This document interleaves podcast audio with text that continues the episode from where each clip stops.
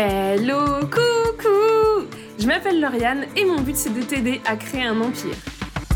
Pour ça, je te souhaite la bienvenue sur le podcast qui va te donner des techniques marketing pour vivre de ton business et pour rayonner dans ce monde.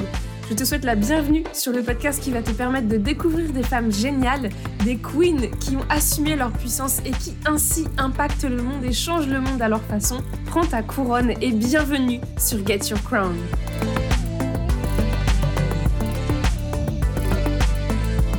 Hello, coucou J'espère que tu vas bien. Bienvenue dans un nouvel épisode de Get Your Crown. Un épisode où je vais te raconter comment je me suis lancée. Parce que au mois de mars, j'ai invité Bemvinda dans Comet et elle nous a lancé un défi. Pendant tout le mois d'avril, les Comet Girls et moi-même, nous avons pour mission d'écrire des posts pour nous raconter, pour raconter notre histoire. Et pendant que j'étais en train d'en écrire certains, je me suis aperçue que sur mon propre podcast, je n'avais jamais trop pris le temps de te raconter comment je me suis lancée dans l'entrepreneuriat. Je t'ai raconté un peu mon parcours, surtout dans l'épisode 111 du podcast. Et en fait, je crois que mon parcours débute quand j'ai décidé d'arrêter de supporter le racisme qui régnait dans mon environnement de travail. Et c'est vraiment ça qui m'a poussé à me lancer. Plus précisément, la phrase qui a été mon déclic, c'est C'est pas grave si ton grand-père est mort, ça fait un noir en moins sur Terre. Je te remets le contexte. Nous sommes en mars 2020, confinés chez nous comme le monde entier. Toutes les semaines, nous sommes dans l'attente de savoir si la situation va durer, l'ambiance est hyper pesante, stressante, on découvre un peu tous le télétravail, on s'inquiète pour nos proches et je subis du harcèlement moral de mon supérieur hiérarchique de l'époque. Ce harcèlement, il avait lieu depuis plusieurs mois, mais il a pris de l'ampleur pendant le confinement parce que j'avais plus la soupape qu'étaient euh, les pauses avec les collègues, euh, les moments où il n'était pas là. Parce que du coup, bah, il était tout le temps là, vu que lui aussi, il était en télétravail. Ça avait commencé par des micro-agressions, comme le fait que je suis trop sauvage, ou je pourrais quand même faire un effort pour coiffer mes cheveux, et même pourquoi pas pour les lisser. Et honnêtement, ce sont des remarques que j'ai entendues tout au long de mon parcours professionnel, donc aussi triste à dire que ce soit, bah, j'étais un peu habituée et ça me touchait plus trop. Mais petit à petit, les attaques se sont intensifiées. Des remarques sur ce que je mangeais, des remarques sur mon rire, et il a même commencé à utiliser ces remarques-là pour décrédibiliser mon travail. Il lançait des phrases du style Oh, ça sert à rien d'écouter Lauriane, elle est jamais d'accord. Ou encore C'est Lauriane qui est chargée de ça, mais attention, elle est toujours en colère. en fait, je comprenais pas. Je comprenais pas pourquoi il s'acharnait autant sur moi. D'autant plus que, franchement, je suis un bon élément. Genre, je suis bonne dans ce que je fais, je suis bonne dans mes compétences, je suis un bon chef de projet marketing, je respecte les délais, je livre un travail de qualité. En fait, professionnellement, il n'avait pas grand-chose à me reprocher. Et du coup, ce harcèlement, il a même tellement réveillé mon syndrome de l'imposteur que je me suis mise à douter de mes compétences alors que c'était vraiment pas le truc sur lequel il pouvait m'attaquer. Et je me suis même dit que j'étais pas assez formée. J'ai pris une formation en copywriting. Mais le choix de formation que j'ai fait, déjà, il n'était pas totalement anodin parce que j'ai pris une formation chez Live Mentor. Live Mentor, c'est un des plus gros organismes de formation pour entrepreneurs. Et quelque part, eh ben, c'était déjà une petite graine qu'il y avait dans ma tête. C'était un peu une introduction au monde de l'entrepreneuriat. Et à côté de ça, je suis quand même assez investie dans mon développement personnel, je travaille sur moi et en fait j'ai commencé à me rendre compte que le problème n'était pas mes compétences professionnelles mais plutôt qui j'étais, qui je suis. Et cette personne, elle ne me faisait que des attaques personnelles. Du coup, ça a été dur d'encaisser que je subissais autant de violence juste pour qui je suis. Et mon estime de moi et ma confiance en moi, elles ont vraiment pris un gros coup à ce moment-là. D'abord, j'ai commencé à chercher ce que je pouvais faire pour changer, pour rentrer davantage dans le moule.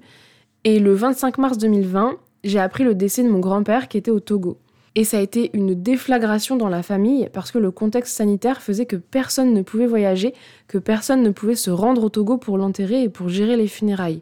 Du coup, tout se gérait à distance, euh, personne n'était au courant de tout, il fallait faire circuler les informations, et du coup, j'ai pris un jour en urgence pour bah, gérer ça. J'ai informé mon responsable que je prenais un jour parce que mon grand-père était mort, et c'est là qu'il m'a dit cette phrase assassine C'est pas grave si ton grand-père est mort, ça fait un noir en moins sur Terre.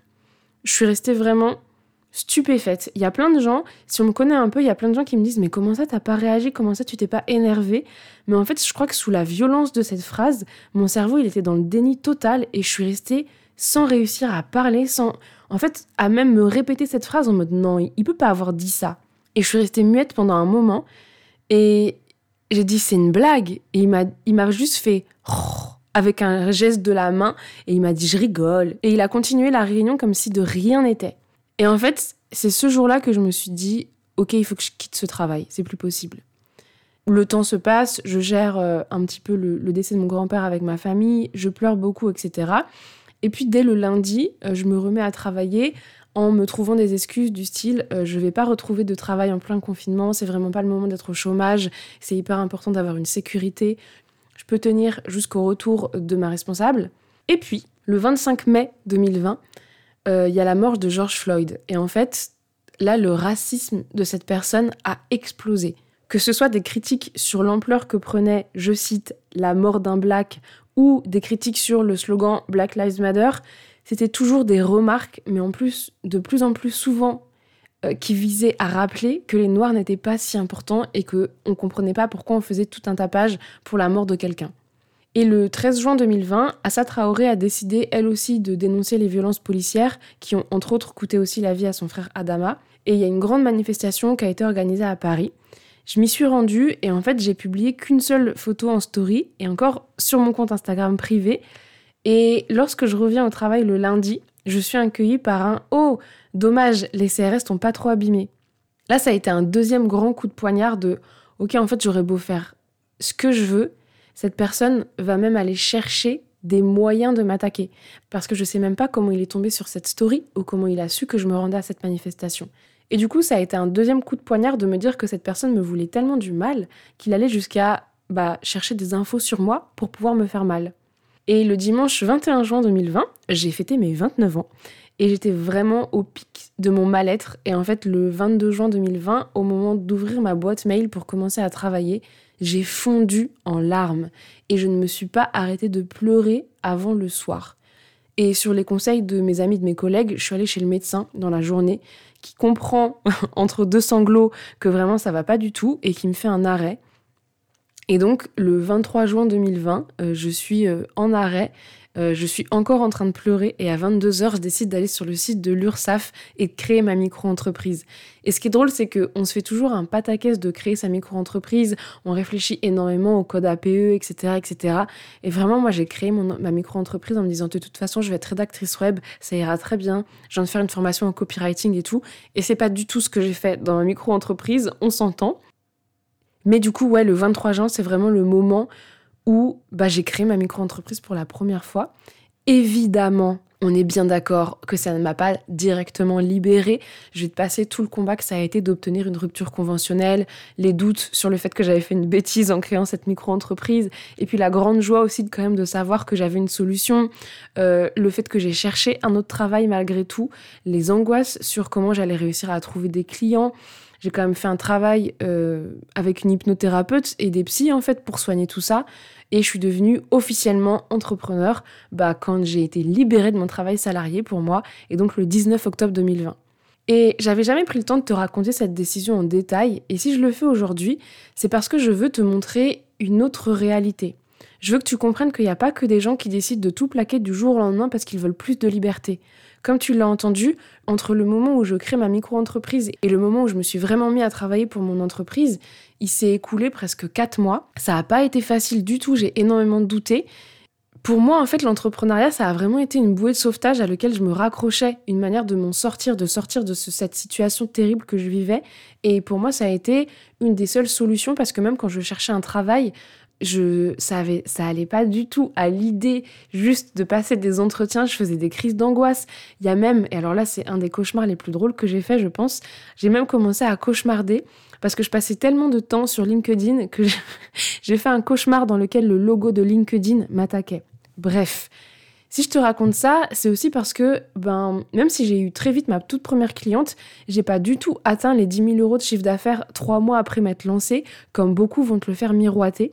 Ça a demandé du temps de générer un chiffre d'affaires convenable parce qu'entre-temps, eh ben, j'étais occupée à me reconstruire moi, à me rebâtir, pas de fourmi après pas de fourmi, à rebâtir ma confiance en moi, à rebâtir mon estime de moi.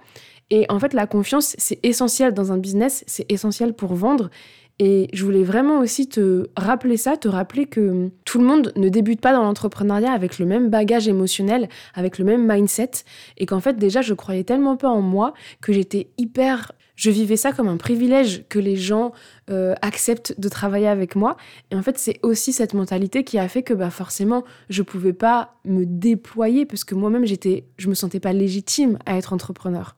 Et je voulais vraiment te rappeler qu'en fait, ben, on n'est pas tous logés à la même enseigne quand on débute dans l'entrepreneuriat et que c'est hyper important de ne pas tomber dans la comparaison malsaine, de comparer les débuts d'une entrepreneur avec tes propres débuts à toi. Vous n'avez pas du tout les mêmes conditions, les mêmes privilèges quand vous commencez. Et évidemment, il y a d'autres entrepreneurs qui vont avoir des histoires bien plus gaies, bien plus drôles. Il y a même d'autres entrepreneurs qui vont avoir des histoires bah, encore plus tristes de début de leur entreprise. Mais je voulais vraiment te rappeler, euh, en te racontant mon histoire, bah, en fait, qu'on est tous uniques, qu'on a tous des parcours de vie qui sont hyper différents et qu'en fait, nos parcours de vie, ce sont aussi nos forces. Et mon message de vouloir aider toutes les femmes à briller, moi en fait il est inscrit dans mon être, dans mon cœur, dans mon corps, parce que je connais que trop bien la douleur que c'est d'être rejeté pour qui on est. Et ça fait partie bah, d'une de mes forces et d'une de mon... Ça fait partie de mon unicité. Et si je veux t'aider à briller tel que tu es, c'est aussi parce que je sais à quel point c'est douloureux en fait d'être rejeté pour qui tu es. Sur ce, j'espère que cet épisode personnel t'aura plu que ça t'aura inspiré à partager toi aussi ton histoire. Et si tu veux venir me raconter comment toi tu t'es lancé, eh ben écoute, ça sera avec plaisir. Rendez-vous sur Instagram. Et en attendant, je te souhaite une très belle journée ou une très belle soirée selon quand tu écoutes cet épisode. Bisous, à la semaine prochaine.